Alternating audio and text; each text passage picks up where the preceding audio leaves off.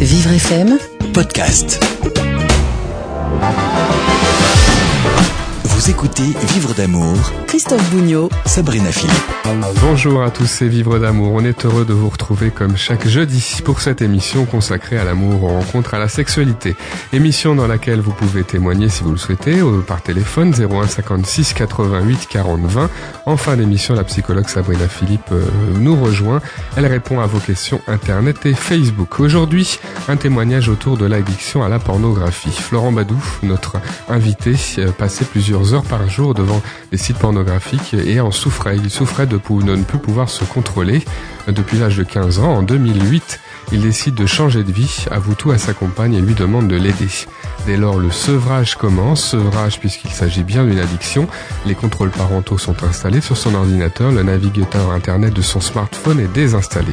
Florent adopte également une vie plus saine et choisit de se faire aider par un spécialiste.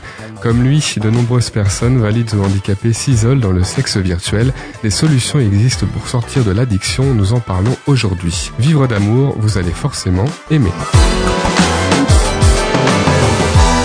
Soyez les bienvenus, c'est Vivre d'amour. On est heureux de vous retrouver comme chaque jeudi pour cette émission consacrée à l'amour, aux rencontres, à la sexualité. Émission dans laquelle vous pouvez témoigner, je le rappelle. Vous avez à votre disposition le numéro de téléphone du standard de Vivre FM pour raconter votre histoire, pour poser vos questions.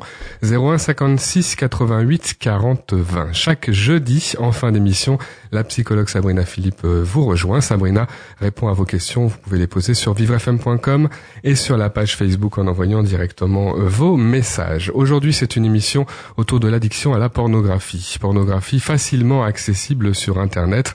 Nombreux sont ceux qui aimeraient arrêter d'en consommer sans y parvenir. Notre invité faisait partie de cela. Il témoigne dans un livre et donne ses conseils pour s'en sortir. Bonjour Florent Badou. Bonjour.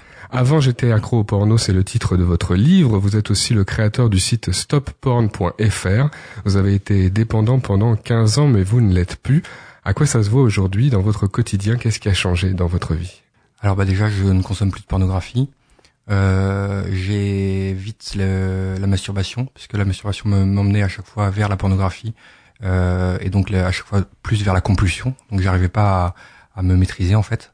Donc euh, ça et puis ensuite je suis beaucoup plus libre de mon regard vis-à-vis des, des femmes en société. Euh, voilà, c'est essentiellement les, les trois points qui me font dire que euh, j'en suis sorti. Après, on peut jamais vraiment dire qu'on est complètement sorti comme euh, pour l'alcoolisme, mais euh, je suis en tout cas gros gros gros progrès quoi. Oui, comme pour l'alcoolisme, on est addict euh, toute sa vie et il faut plus jamais y toucher à une bouteille comme pour ceux qui, qui boivent. Vous pensez C'est-à-dire que maintenant en fait ça ne m'intéresse plus. Euh, quand je tape sur mon, enfin quand je fais la veille sur la pornographie pour mon site, il m'arrive de trouver par exemple des stop porn, voilà. Donc euh, les mots clés envoient vers des sites, forcément. voilà. Donc ça m'arrive d'en voir, mais euh, ça m'intéresse plus. Donc ça, c'est vraiment euh, quelque chose que je ne pensais pas possible à l'époque où j'essayais de m'en sortir que je n'y arrivais pas. Alors la radio Vivre FM aborde souvent dans ses programmes la maladie psychique, la souffrance psychique. Est-ce que vous diriez que la dépendance à la pornographie entre dans cette catégorie? Est-ce qu'il y avait une vraie souffrance? Bah, La souffrance, elle vient du fait de ne pas arriver à se maîtriser, de perdre le contrôle et de faire des choses qu'on ne veut pas ou dont on n'a pas besoin et de se ramener à chaque fois vers un comportement euh, qu'on veut éviter. Donc mhm. oui, euh, dans ce sens-là, il y a une souffrance psychique puisque de toute façon, euh, c'est dans la tête. Alors on pourrait se demander, euh, et que lorsqu'on découvre votre témoignage dans le livre, on a une réponse à cette question. Est-ce qu'il y a des personnes qui sont davantage susceptibles de tomber dans l'addiction à la pornographie?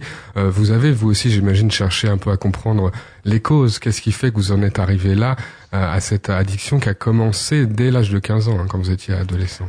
Commencer, en fait, c'est difficile à dire. Je dis que je suis, j'ai été addict 15 ans c'est à chaque fois plus ou moins deux ans au départ et plus ou moins deux ans à l'arrivée. C'est-à-dire que ça ne vient pas d'un coup. C'est un ça ne, part, ça ne part pas d'un coup. Oui, tout à fait. Donc euh, les causes, on cherche à comprendre, j'imagine. Vous avez un profil euh, classique, on va dire. Vous êtes un, homme comme les autres. Vous allez chercher du côté de, de la timidité. Vous allez chercher du côté de de l'ennui aussi, la solitude. Comment Je pense que la clé, c'est euh, en fait ce que j'ai réussi à trouver un petit peu et que je continue de poursuivre, c'est le c'est le bonheur, la liberté. Euh, c'est quelque chose de très vaste et euh, et l'addiction, enfin, c'est pas une fin en soi d'arrêter la pornographie, d'arrêter la masturbation compulsive. Euh, c'est euh, c'est une façon d'être plus heureux, pour moi en tout cas, et je pense pour les gens en général. C'est-à-dire que on peut être addict à plein d'autres choses, on peut être addict au travail ou et comme titrait le site psychologie.com ces derniers jours, c'est une, une maladie un peu des temps modernes, de l'isolement, de de la recherche de sens, de de la recherche du bonheur. Mmh. Donc les causes, elles sont à trouver en creux dans ce qui, en tout cas, ce que je dis au lecteur dans mon deuxième chapitre, c'est qu'est-ce qui mène à l'addiction. Donc vous avez parlé de la fatigue, la déprime, de l'ennui, c'est trois grandes causes. Euh, voilà qu'on on trouve après en creux des solutions en analysant comment est-ce qu'on y vient. Et qu'on retrouve à travers plusieurs témoignages, puisque j'imagine que à l'occasion de la sortie de ce livre, vous avez rencontré d'autres personnes qui étaient dans ce cas. Ça a fait euh, du bien, on va dire, de rencontrer d'autres personnes qui vivent la même chose, parce qu'on doit se sentir isolé probablement. Exactement. En fait, euh, le fait d'en parler justement, on se rend compte que bah on n'est pas les seuls dans ce cas-là. On se rend compte que euh, euh, on peut dédramatiser. et par exemple, à la sortie, suite à la sortie de mon livre, j'ai échangé avec un, un homme qui a été condamné pour pédopornographie, pour détention d'images pornographiques sur son ordinateur. Et il a lu mon livre. qui impliquait des enfants. Exactement, voilà. Il a lu mon livre et il s'est dit, en fait, je suis pas seul à avoir ces fantasmes euh, dans le sens où dans la pornographie euh, moderne en tout cas, euh, il y a beaucoup de, de, tags qui sont qui sont enfin qui, qui ça amène à, des, amène à des tentations qui sont au-delà de la loi et on s'en rend pas compte, c'est ça. On s'en rend pas compte et en fait l'industrie joue sur sur la légalité, c'est-à-dire que les actrices ont parfois l'air plus, plus jeunes que ce qu'elles ne sont vraiment. Euh, je pense au tag teen par exemple, qui veut dire ado, mais ce que j'explique dans mon livre, teen, ça vient de 13, 19, ça vient pas de 21 ou, ou 20, quoi. Donc ça, c'est un, point. Euh, il y a beaucoup ici, par exemple, de, de vidéos qui, qui surfent sur le, le fantasme un peu de l'inceste. Et en fait, euh, cette personne était arrivée à, à fantasmer là-dessus euh, avec des de telles histoires, même sans aller forcément jusqu'aux vidéos, avec de mhm. telles histoires. Et donc, il m'a dit, vraiment, c'est super de lire ton livre parce que je me rends compte que finalement ces pulsions, je suis peut-être pas les seuls à les avoir, et, euh, et donc ça permet de dédramatiser quelque chose qui est en soi dramatique, mais la pulsion en elle-même n'est pas dramatique. Euh, et donc en cela, il m'a dit c'est le passage à l'acte qui est dramatique, et, souvent il n'y a pas de d'accompagnement et de visibilité avant pour euh, toutes ces personnes qui vivent dans, l'isolement. Alors sans aller jusqu'à des cas aussi aussi euh, extrêmes. Euh, on, on, peut consommer des choses dont on n'a pas soi-même envie ou, ou après qu'on croit dont on croit avoir envie du fait des images qu'on peut voir. Alors ça va jusqu'où cette euh, addiction pour vous, hein, cette addiction à la pornographie? Est-ce que ça, en termes de, de, de, combien de temps par jour, à quel moment de la journée? J'imagine que c'était également en cachette euh, de, de, votre compagne, puisque c'est pas très compatible évidemment avec euh, les moments passés en couple, pour, en l'occurrence lorsque ça, ça dure. Alors il y en a qui disent que c'est compatible, moi je ne pense pas, parce que ça fait fantasmer sur des personnes tierces. Euh, jusqu'où ça peut aller en fait j'ai envie de dire, je ne sais pas. Euh, C'était, vous n'avez pas compté, par exemple. Ah non, euh, en, en, règle générale, pour mon cas, oui, je sais où ça, où ça pouvait aller. Ça pouvait aller jusqu'à trois ou cinq fois par jour. Euh, mais euh, en règle générale, je ne sais pas jusqu'où ça peut aller. Euh, bon, le, le, le, profil moyen du de l'acro-porno, il se lève le, le, matin, il fait son affaire. Ensuite, euh, je sais pas moi, au travail ou en fait, oui, ce qui est embêtant, c'est qu'on a, Internet sur nous maintenant en temps permanence, et il y avait aussi cette utilisation du, du téléphone portable, du smartphone, euh, qui permet du coup de ne de, de, plus jamais s'arrêter. Hein. Oui, tout à fait, c'est ça qui est, qui est au point de se mettre en danger. Alors au point de de comment dire de d'avoir une d'altérer la qualité de la sexualité en couple, au point d'altérer la qualité du travail. Vous, vous, il y avait comme ça des signaux chez vous de, de du fait que ça commençait à prendre trop de place et à devenir euh, dramatique? J'ai eu la chance que non. Euh, par exemple, ma sexualité n'empathisait pas avec euh, ma mon épouse. Euh, par contre, l'image que j'avais lors de nos rapports sexuels, elle euh, était un peu euh, déviée dans le sens où était, ma partenaire était masquée par les images que je voyais, et donc j'étais pas pleinement épanoui par mes relations sexuelles. Mmh. maintenant, je le suis complètement, et je vois là aussi une vraie différence. Mmh. D'un point de vue du travail, il n'y a pas eu de, j'ai pas eu de problème. Il y en a des, certains témoignages que j'écris dans mon livre qui, qui peuvent avoir des difficultés vis à -vis de ça. Oui on comprend aussi à un moment, est-ce qu'il y a un déclic comme ça où on comprend que l'addiction, qu'on ne peut plus s'arrêter, qu'il y a ce que c'est irrésistible, que qu'on peut pas se dire là les trois prochains jours j'arrête complètement? je pense que pour avoir la réponse il faut essayer, tout simplement. Oui. Alors on va euh, dans la suite de, l'émission euh, voir un peu comment vous en êtes sorti. C'est très euh, largement décrit dans, le livre que vous proposez. Avant j'étais accro au porno. le changement a eu lieu il y a déjà sept ans maintenant, en tout cas le, début du changement parce que vous avez choisi d'en parler à votre compagne. Alors ça, on peut se dire, et ceux qui nous écoutent doivent se dire, c'est extrêmement risqué. Comment ça s'est passé? C'est risqué et courageux. en fait, c'était à la fois un appel à l'aide et puis une volonté de transparence.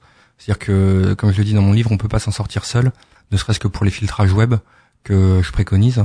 Euh, et bah ça s'est plutôt bien passé. Euh, J'ai été très simple et euh, et je lui ai expliqué jusqu'où, enfin, mon problème en fait et comment je voyais la chose. Et euh, je lui ai demandé de l'aide. Mmh. Ceux qui nous écoutent doivent se dire, elle aurait pu, euh, votre compagne, en déduire qu'en tant qu'accro au sexe, vous l'aviez euh, copieusement trompé euh, pendant des années, voilà, puisque les raccourcis sont rapides autour de la sexualité, puis la peur aussi que, que l'autre s'en aille. Ça n'a pas été le cas? Ça n'a pas été le cas dans la mesure où elle a vu que j'avais une vraie volonté de m'en sortir, elle a vu que ça provoquait chez moi une vraie souffrance, et euh, je ne suis pas allé, euh, par chance, jusque par exemple des, des rapports euh, extra-conjugaux où il y en a qui fantasment sur euh, les escortes, les choses comme ça. Moi, ça n'a jamais été mon cas. Même les, les chats, euh, les chats en ligne ou ce genre de choses, je suis jamais allé jusque là. Donc, euh, elle s'est pas sentie trompée, non. Mmh. Alors, par contre, vous dites attention, en parler ou non à sa compagne, euh, c'est du cas par cas. Ça dépend des fois. Ça dépend du dialogue qu'il y a dans le couple, à mon avis. Quand ouais. on a l'habitude d'avoir, de pas se sentir jugé quand on se parle, de de communiquer euh, au jour le jour, euh, ça pose pas de problème. Enfin, bon, si ça pose des problèmes, si ça pose pas de problème, c'est que c'est de l'indifférence et là c'est pas bon. Mais euh, voilà, c'est au cas par cas, c'est vraiment à chacun de décider. Il n'y a pas de, de règle précise. C'est un, un, peu dans mon dans mon livre, je trace des, des grandes lignes et après c'est à chacun d'adapter la méthode euh, à sa propre vie. Aujourd'hui, vous en êtes sorti euh, et vous lui devez beaucoup, j'imagine aussi. Oui, bien sûr. Et euh, vous en reparlez parfois. C'est ça vous a rapproché peut-être finalement? Bah, je pense que oui, puisque quand on est capable de parler euh, de ce sujet, on est capable de parler d'à peu près tout, à mon avis. L'addiction au porno, on en parle aujourd'hui, c'est un sujet tabou, mais on n'hésite pas à en parler. Donner des solutions, c'est notre invité Florent Badou qui en donne dans son livre. On va se retrouver dans quelques instants sur Vivre FM. À tout de suite. Vivre d'amour. Christophe Bougnot. Sabrina Philippe. Vivre d'amour, c'est jusqu'à 13h comme chaque jeudi. On vous retrouve pour parler amour, rencontre, sexualité. N'hésitez pas à témoigner si vous souhaitez raconter votre histoire, parler de vos difficultés ou de vos solutions. 01 56 88 40 20, c'est le numéro de téléphone du standard de Vivre FM. Dans un quart d'heure maintenant, la psychologue Sabrina Philippe nous rejoint. Sabrina répondra comme chaque jeudi à vos questions Internet et Facebook. Avant, j'étais accro au porno. La méthode pour arrêter la pornographie, c'est le titre du livre de notre invité, Florent Est avec nous aujourd'hui pour raconter votre histoire et aussi donner des solutions, hein, puisque c'est toute la deuxième partie euh, du livre où vous racontez comment vous en êtes sorti. Vous parlez de sevrage, puisqu'il s'agit d'une addiction, il faut parler de sevrage, c'est-à-dire d'arrêter progressivement la consommation de ce qui pose problème pour aller mieux, pour guérir. Votre compagne vous a aidé dans cette démarche de sevrage, euh, c'est-à-dire que vous avez mis ensemble en place un certain nombre de garde-fous. En quoi ça consiste? Quel garde-fou? Les garde-fous, c'est avant tout, euh, il y en a plusieurs, c'est avant tout des techniques et c'est là que le processus est un peu compliqué dans le sens où bah, c'est technique. Euh, il s'agit de de s'empêcher l'accès à ce qui nous pose problème ce qu'on n'arrive pas à, à, contrôler pour euh, pour gagner en liberté en fait. On se dit plus ben je pourrais aller voir telle ou telle image. Euh, là si je me lève ben je vais aller sur l'ordinateur et voilà. Euh, non alors alors pour reprendre l'image de la cigarette, on arrête d'un coup ou on arrête progressivement? Bah il faut essayer d'arrêter d'un coup. Faut faut se dire j'arrête d'un coup, mais il faut accepter que ce soit progressif dans le sens où euh, il y aura des rechutes, c'est inévitable. Euh, la cigarette éventuellement euh, quand on n'achète plus de cigarettes, et eh ben on les a plus sous la main, on peut plus fumer. Et encore hein, avec les soirées avec Ouais, ouais, évidemment.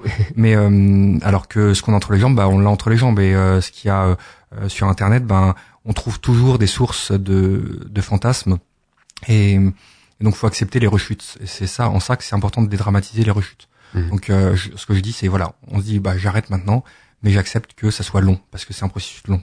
Mais on évite euh, d'avoir accès, on limite l'accès. Comment ça s'est passé alors? Eh ben c'est du filtrage web. On appelle ça contrôle parental. J'aime pas trop ce terme, mais euh, voilà. On... Ça ramène un petit peu à. C'est infantil, ça a tendance à être infantilisant, c'est pour ça que soit choisi quoi. Oui. C'est quelque chose qu'on choisit soi-même et donc on demande de l'aide pour euh, pour mettre ces filtrages. Ça peut euh, être euh, de. Il y a des mots de passe sur l'ordinateur, des mots de passe qui étaient, je crois, dans votre cas, détenus par votre votre compagne. Elle participait à, au blocage. Elle avait des informations que vous n'aviez pas. Oui, tout à fait. Je pense que c'est difficile de mettre des mots de passe aléatoires parce qu'il peut y avoir des problèmes de, euh, je sais pas moi, informatique. Donc un mot de passe aléatoire, à mon avis, ça, ça marche mal. Donc c'est bien d'avoir quelqu'un qui l'a et qui peut éventuellement le rentrer à distance. Il y a des moyens qui existent pour ça. Euh, quand la personne n'est pas euh, n'est pas au domicile ou n'est pas sur le lieu professionnel ou voilà. Après chaque situation est unique. Il peut y avoir des, des cas plus difficiles que d'autres à, à gérer. Euh, quelqu'un qui travaille dans l'informatique par exemple il va avoir un peu plus de mal. Euh, parce qu'il connaîtra plus les bah surtout parce qu'il a besoin d'être administrateur de sa machine. Donc oui. donc ça c'est c'est un petit peu plus difficile mais je pense qu'il y a forcément des moyens qui existent à chacun de les trouver sur le, le, smartphone aussi, il y a des filtrages. Alors déjà, je ne connaissais pas. Euh, c'est toujours euh, bon d'apprendre euh, des nouvelles choses. Je, je savais pas qu'il y avait des applications de contrôle du temps sur les smartphones, du temps du temps passé sur le, téléphone, c'est ça. Euh, par contre, vous, vous avez vous aviez pris une décision un peu plus radicale hein, sur sur le smartphone. Bah, c'est-à-dire que j'avais renoncé au navigateur, mais bon, je savais les moyens pour détourner et accéder éventuellement à d'autres navigateurs, mais bon, c'est comme on passe du temps, que il y a quelqu'un qui a un mot de passe pour vous, et ben au bout d'un moment, je, enfin voilà, je je cherchais pas à avoir accès et, et c'était une barrière que je savais comment franchir, mais je, je la franchissais pas quoi. Comme pour un sevrage d'autres addictions, l'alcool, la drogue, on y pense. Euh, il y a au début des, des, crises de manque et puis au bout d'un moment ça s'estompe. Il y a, un moment où ça devient plus facile, un peu plus facile de se contrôler. En fait, les crises de manque, euh, le problème c'est que c'est on, on, en vient à bout euh, assez facilement euh, et et dans, dans le sens où bah, on peut toujours se masturber quoi donc euh, la crise de manque est là et après c'est surtout l'après où comme on on est déçu de soi-même de pas avoir réussi à se contrôler là on devient aigri pénible on a la critique facile etc et ça c'était c'est mmh. pas alors votre compagne qui vous accompagnait dans cette démarche, vous disiez tout à l'heure qu'il fallait accepter les rechutes. Elle aussi faisait preuve de tolérance lorsqu'il y avait des, des, des, des, des rechutes. Hein. Oui, bah évidemment. Hein, si c'est pas facile. C'est pour ça que je dis ça parce que c'est pas simple, parce qu'il y a beaucoup d'attentes aussi. On a envie que ça s'arrange pour celui que, avec qui on vit. Évidemment, mais faut se dire que ça vient pas d'un goût de baguette magique. Euh, et et à un, un, moment, elle en a eu assez, donc elle, euh, elle m'a dit d'arrêter de lui dire lui dire quand euh, quand je rechutais. Euh, par contre, je lui, je lui demandais toujours les, le mot de passe, de temps en temps de taper le mot de passe parce que j'avais un, un, site à, filtrer ou quelque chose comme ça. Et euh, bon, elle, elle, devait évidemment savoir pourquoi je demandais ces mots de passe, mais elle ne me faisait pas de réflexion. Quoi. Alors des conseils maintenant, des conseils qui sont donnés euh, dans la deuxième partie de votre bouquin. Demander de l'aide, ça c'est le conseil numéro un. Euh, demander de l'aide, on va le voir à tout un tas d'interlocuteurs, notamment des soignants, mais aussi ses amis, sa famille. Il faut quand même oser en parler. Hein. C'est pas facile, j'imagine. Mais la pornographie est tellement répandue, c'est tellement courant que, dire, par exemple, là ils ont essayé de faire une étude il y a quelques années et ils n'ont pas réussi à trouver un seul homme de moins de 20 ans qui n'en regardait pas au moins une fois par mois. Donc, euh, faut se dire que c'est pas honteux quoi. Faut faut sortir de ce schéma là et on a bien compris aussi que c'était pas un positionnement moral contre la pornographie. Il s'agissait de, moi, je lutter la contre la hein. souffrance de ceux qui font ça toute la journée et qui sentent qu'ils perdent pied tout à fait. Moi j'alerte sur les dérives de la pornographie. Après ce que je veux c'est que chacun retrouve sa liberté et euh, et puis choisir euh, choisir sa vie quoi. Donc euh, voilà. Donc c'est quelque chose de tellement courant qu'il faut pas en avoir honte. Il faut choisir les personnes avec soin. Ça peut être des soignants ça peut être euh, effectivement des très bons amis ou ou sa compagne. Bon, quand je dis quand je dis la, la famille, euh, il peut y avoir des moyens détournés un peu. Par exemple, on peut se dire, euh, voilà, je passe trop de temps sur sur mon téléphone. Euh, est-ce que tu peux, euh, je peux installer une application pour que tu aies le mot de passe et puis euh, comme ça, ça m'évite d'aller sur internet, de ceci, de cela. On peut en dire un peu sans tout dire. Voilà, c'est hmm. ça. Faut, faut choisir ce qu'on dit. On imagine que ça peut être un peu difficile de parler de ça avec ça, avec ses parents, par exemple. Oui, tout à fait. il y a aussi tous les tabous de la sexualité. Il y en a qui ont des parents très ouverts avec qui ils arrivent à, à dialoguer facilement. Euh, cette technique peut être bonne justement quand il s'agit de, de, parler avec euh, des gens de sa famille. Alors c'est le professeur Marc Auriacombe euh, du département addiction au centre hospitalier de, de, Bordeaux, Charles Perrance, qui préface le livre, un médecin donc. Tout ça pour dire qu'on peut aller voir son médecin. Hein. Oui, tout à fait. Après, il y a, il y a un médecin généraliste. Il y a assez à chacun de trouver un peu la, la solution, enfin les, les bons interlocuteurs. Euh, et, et, trouver quelqu'un qui soit à l'écoute et à même de vous aider. Si on vous dit ben laissez tomber, c'est pas grave, c'est c'est courant, bon bah c'est que c'est une personne qui n'est pas à l'écoute et il faut changer quoi. Le médecin qui est tenu au secret professionnel, vous le rappelez, c'est important aussi de dire qu'on va être à l'abri. Et même un médecin de famille, on peut aller le voir et il va pas raconter aux autres membres de la Voilà, faut avoir confiance ou ou si on n'a pas confiance, euh, prendre quelqu'un d'autre, quoi. Mhm. Puis il y a des psys aussi qui proposent des, des psychothérapeutes, des psychologues, des psychiatres euh, qui proposent euh, des, des thérapies appropriées. Euh, il y a des avantages, hein, ce que vous dites. La, la thérapie n'est pas un passage obligé, mais peut-être une solide béquille, un tremplin à un moment donné de votre démarche. Oui, parce que ce qu'il faut comprendre, c'est que la pornographie peut être aussi, enfin, la, la, consommation de pornographie peut être aussi liée à des, des blessures très profondes euh, et il faut pas se battre tout seul contre ça. Ça peut être lié à des, je sais pas moi, pour certains des attouchements, des, euh, des choses vraiment graves. Et dans ce cas, il faut pas hésiter à parler avec un professionnel. Alors des conseils aussi, euh, encore un conseil, s'informer sur la pornographie. Ça veut dire, et vous l'avez dit un peu tout à l'heure, vous disiez c'est une industrie, euh, c'est orienté vers euh, la consommation justement, et ça aide de comprendre tout ça, de comprendre que c'est une industrie qui a de l'argent derrière, que que c'est le virtuel, euh, la différence avec la réalité. On peut se s'éduquer en quelque sorte. Oui, je pense que c'est ce que j'essaie de faire aussi euh, via mon site web. Euh, par exemple, j'ai en écrivant, j'ai compris la différence entre le désir et le fantasme. le fantasme, c'est quelque chose qu'on qu'on s'interdit pour des raisons personnelles. Ça peut être logistique, ça peut être de, de couple, ça peut voilà, on a par exemple pas envie de d'aller voir ailleurs dans son couple. Ça peut être une, un fantasme. Ça, pourtant, on, on est on peut être attiré par ça et faut l'accepter. Euh, alors que quelque chose qu'on ne s'interdit pas de pratiquer ou de faire, bah, c'est plutôt de l'ordre du désir. Mmh. Et euh, voilà, faut, faut voir aussi ce qui est compatible avec la loi, avec euh, ce qu'on a envie de vivre. Ah, ce qui est important de, de rappeler, c'est qu'effectivement, du côté de la pornographie, il n'y a pas, il y a pas d'accompagnement pédagogique, il n'y a pas beaucoup d'instructions. Hein. on est beaucoup euh, laissé seul. Ça aussi, on le voit sur le site internet dont vous parlez, stopporn.fr, votre site. Sur les forums aussi, vous conseillez d'aller sur les forums, d'échanger. Oui, ça permet de d'échanger des astuces, des états d'esprit avec des gens très variés. Je pense que par contre le, le concret, les vraies relations, euh, en, physique, en, tête à tête, quoi, je veux dire, euh, avec des vraies personnes, pas, pas juste virtuelles derrière un écran, sont importantes. Alors cette euh, démarche que vous avez faite, euh, elle a été plus loin même, on a l'impression. Il y a beaucoup de, il est beaucoup question de changer de vie, d'avoir une vie plus saine, moins stressante, de travailler, euh, de faire du sport, de, de, de, prendre du plaisir, de, de, bien manger même. Ça va, ça va loin. Ouais, ouais, tout à fait. En fait, ce que j'ai découvert, c'est que tout ça, c'était une, la solution, c'est, c'est de savoir jouir de la vie, en fait, parce qu'il s'agit de jouissance, de plaisir, et donc de savoir profiter des choses simples, de savoir finalement trouver le, le, bonheur là où il est.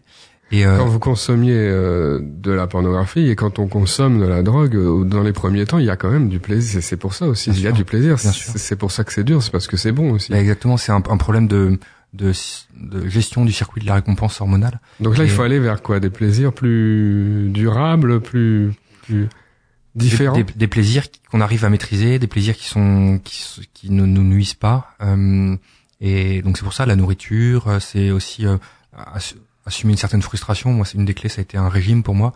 Euh, assumer une certaine frustration, bien manger, faire le marché, euh, c'est voilà, c'est des choses qui sont qui sont importantes. Et puis euh, et puis être dans des relations vraies, de voilà, euh, jouir de de la vie. C'est pour ça que voilà, il y a des cas où il faut on peut pas se battre sur tous les fronts. Donc par exemple, si on est tout le temps déprimé à cause d'une situation, par exemple son couple se déchire ou ses parents s'entendent pas, etc. Bon bah il faut, euh, c'est moins facile quoi. On termine avec un, un, conseil aux parents, alors qu'ils nous écoutent, parce qu'il y a, et on en parle souvent dans les médias, il y a beaucoup d'inquiétudes des parents par rapport à Internet, à la pornographie, des parents d'adolescents, on va dire, euh, ou de préadolescents. Euh, ces conseils que vous êtes appliqués à vous-même, il faut les appliquer, les filtres parentaux, euh, il faut aller plus loin aussi, peut-être discuter de, des risques en famille? Oui, je pense, oui, parce que de toute façon, euh, si c'est pas vous qui le faites, euh, ça sera dans la cour de récréation, donc euh, il faut il faut en parler tôt et, et les filtrages web, à mon avis, quand l'enfant n'est pas en âge de choisir et même même plus tard, même ce que moi je me suis mis comme filtrage web, c'est quand on n'est pas capable de, de contrôler de ce qu'on ce qu'on voit, je pense que c'est important. Mm. Et le, le, le compte administrateur aussi, parce que sans le compte administrateur, ça se contourne facilement. Découvrez le témoignage et les conseils de Florent Badouf. Avant j'étais accro au porno, la méthode pour arrêter la pornographie, c'est le titre de votre livre. Puis il y a aussi votre site internet stopporn.fr. Merci Florent Badouf. Avec plaisir. Vous écoutez Vivre d'amour avec Christophe Bougnot et Sabrina Philippe. Juste une question d'amour, c'est la dernière partie de notre émission. Le moment maintenant pour euh, la psychologue Sabrina Philippe de répondre à vos questions. Vivrefm.com, la page Facebook en envoyant euh, vos messages. Hein. Deux moyens de poser vos questions sur l'amour, les rencontres et la sexualité. On commence tout de suite Sabrina. Question de Liliane qui nous écrit de Nanterre. Mon mari veut faire un break dans notre couple. Il veut partir 15 jours seul au Brésil. Ah ouais. Comment allons-nous résoudre nos problèmes s'il est loin? Comment vous dire, Liliane 15 jours seul au Brésil pour faire quoi exactement Pour aller danser la samba avec des Brésiliennes euh, C'est un peu étonnant, hein c'est un peu étonnant. Ça serait bien quand même de l'amener à parler un peu et de dire un peu ce qu'il a au fond. euh, voilà, euh, si vous arrivez à le faire parler, de savoir ce qu'il pense. Avant Parce le que, départ, bien bah, sûr, voire de remettre en cause ce, break, euh, c'est une expression qu'on entend beaucoup, Sabrina, faire une pause, faire un break, sans tellement savoir d'ailleurs qu'est-ce que ça signifie. Euh, en tout cas, on fait pas, on fait un break en restant sur place ou on fait un break en partant. euh, un break peut être utile? Bah, un break déjà, ça veut dire break, euh, ça veut dire casser déjà. Donc euh, on fait un break en se séparant.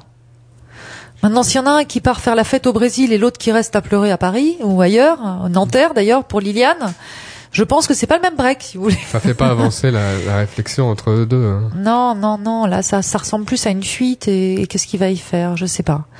Euh, votre mari semble avoir besoin d'autre chose et c'est ça, c'est cette autre chose-là qu'il faudrait déterminer avec lui. Que Liliane peut sauver euh, sa relation. Comment on peut On sauve prendre jamais son, sa relation seule. Sauver sa relation, ça, ça relève d'une volonté commune. On peut pas soi-même sauver son couple. Voilà. Il faut être deux pour le vouloir. Et si son mari ne le veut pas, euh, elle n'y parviendra pas. Et pour avoir le, en avoir le cœur net, il faut provoquer une discussion euh, maintenant. C'est toujours mieux que de se demander ce qu'il va faire au Brésil, oui. Surtout que, voilà, le Brésil, c'est pas le pôle Nord. hein. Bah oui, les activités sont pas les mêmes, hein, excusez-moi, mais bon. Toutes vos questions sur l'amour, les rencontres, la sexualité, vivrefm.com. Théo nous écrit de la ville de Levallois-Perret. J'ai rencontré une fille il y a 15 jours et elle vient de me proposer un second rendez-vous au resto. Le problème que c'est que le restaurant n'est pas accessible au fauteuil roulant. Je suis en fauteuil, je n'ose pas me plaindre. Aurait-elle fait exprès de me mettre en difficulté pour voir si je suis un homme? Que faire? Et Théo, va falloir se calmer un petit peu à Levallois-Perret parce que euh, de là à penser, alors c'est une fille qui déjà, elle vous propose de rester un second rendez-vous au resto, donc déjà c'est elle qui propose, donc elle prend l'initiative et elle vous proposerait ce rendez-vous pour vous mettre en difficulté. Mais c'est absurde. Vous savez, Théo, en fait, il y a beaucoup de personnes qui ne pensent pas du tout, du tout, du tout euh, à la mobilité réduite et à l'accessibilité. Voilà, parce que ça ne fait pas partie de leur vie. Euh, Vous allez y penser d'ailleurs uniquement quand ça fait partie de, de votre vie, soit pour vous-même, soit pour un proche. Sinon, c'est des, des questions auxquelles on ne pense pas. C'est bien toute la difficulté d'ailleurs aujourd'hui, c'est de, de, de faire penser à cette mobilité alors que ça touche pas les personnes valides. Hmm. Donc, Théo, il faut vous mettre un petit peu à sa place. Le Et- second rendez-vous, c'est très positif. Ça veut dire que ça c'est bien parti. Alors Et- maintenant, que peut faire Théo? Parce qu'il redoute quand même cette soirée où, où il peut être mis en difficulté. Eh ben, Théo, il va falloir lui faire passer le message que lui, demander justement si euh, si euh, c'est accessible, par exemple. De pas lui rentrer dedans directement en disant mais c'est pas accessible, je peux pas y aller. Hmm. Lui dire est-ce que c'est accessible? Et là, elle va se poser la question elle-même. Mais si vous commencez à être sur un, un abord comme ça, un petit peu agressif avec cette jeune fille, vous risquez de ne pas aller très loin. Donc je vous Hmm. C'est conseille de difficile en un- même temps quand on a un handicap. On a parfois vécu des beaucoup de discrimination, beaucoup de regards euh, méchants dans la rue, beaucoup de portes fermées, euh, et on a ça en nous. Comment on peut un petit peu se euh, apprendre à, à faire avec euh, Bah, c'est pas c'est pas l'amertume qui vous qui vous mènera à l'amour. Donc euh, vous n'avez pas trop le choix que de laisser votre amertume de côté, en tout cas vis-à-vis de cette jeune fille. La question d'Astrid euh, qui nous écrit de Rambouillet maintenant. Mon mari souhaite euh, que je ne parle plus jamais avec lui du fait qu'il est atteint d'une forme précoce de la maladie de Parkinson non déclarée encore chez lui. En gros, c'est tabou. Que cherche-t-il à me cacher et dois-je accepter ce tabou? Astrid, euh, je pense que euh, non, c'est pas, il faut pas accepter ce tabou. Et je crois qu'en fait, s'il vous l'a imposé, c'est parce qu'il ne veut pas en parler, parce qu'il a peur lui-même. C'est la peur qui lui fait, euh, voilà, euh, être dans ce déni. Finalement, ne pas en parler, c'est ne pas ne, ne pas faire exister cette maladie. Hmm. Donc, euh, il a peur et il cherche rien à vous cacher. En fait, il cherche surtout à se le cacher à lui-même, je pense. Hmm. Voilà. Si on n'en parle pas, ça n'existe pas. Vous savez, c'est un peu la pensée magique des enfants. la maladie n'est pas encore déclarée, euh, ça peut même prendre 5 ans, 10 ans, hein, ou être plus rapide malheureusement. Mais est-ce que on doit vivre en y pensant déjà, euh, arrêter tous ces projets par exemple? Surtout pas. Surtout pas. Par contre, euh, vous ne devez pas euh, lâcher l'affaire, j'ai envie de vous dire. Il faut continuer à lui en parler, même s'il se met en colère. Il faut en parler avec son médecin, il faut, en parler euh, à l'occasion de rendez-vous médicaux si vous l'accompagnez. Si c'est pas le cas, il faut en parler à la maison. Il faut briser le silence, parce que dans ce silence dans lequel il veut s'enfermer, il va se faire du mal aussi. Le, le diagnostic, hein, c'est parfois une bombe. hein. Il faut, euh, faut, ça arrive d'un coup. euh, Les médecins sont d'ailleurs pas toujours très délicats.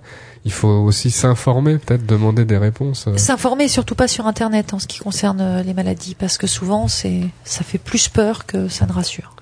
Juste une question d'amour, posez vos questions si vous le souhaitez sur Facebook en envoyant un message, la page de Vivre FM. Karim nous écrit de Toulon. Ma sœur est amoureuse de deux de mes coéquipiers de, de l'équipe de foot. Elle me demande d'arranger un dîner avec chacun d'eux pour choisir. Qu'en pensez-vous? Est-ce que ça peut m'attirer des problèmes? Ou dois-je aider ma sœur sur le plan amoureux? Écoutez Karim, franchement, euh, à la lecture de votre question, votre sœur, elle fait n'importe quoi. Voilà. Et puisque vous êtes son frère, eh bien, il va falloir lui dire qu'elle fait n'importe quoi. On n'est pas déjà amoureux de deux personnes, ça n'existe pas. On peut avoir une attirance pour deux personnes différentes, mais on n'est pas amoureux. Et puis alors, ce, ce- le fait de d'arranger comme c'est des dîners euh, pour elle euh, entre deux membres de l'équipe et puis de voir lequel elle va choisir, c'est vraiment du grand n'importe quoi. C'est-à-dire qu'on n'est plus du tout dans les sentiments, on une espèce de casting, voire un manque de respect vis-à-vis de ces joueurs. Et vous, c'est des joueurs avec lesquels vous jouez vous, donc ça veut dire que vous leur manquez de respect aussi. Vous allez vous mettre dans l'embarras. Alors ça doit être certainement aussi des copains. Donc franchement, vous allez vous attirer des problèmes pour rien. Et puis c'est pas comme ça qu'on aide sa sœur sur un plan amoureux. Si vous voulez l'aider, vous avez qu'à lui dire, écoute, ma grande, euh, déjà, essaye de voir clair dans, dans ton cœur et puis après on en reparle. Hmm. Hein?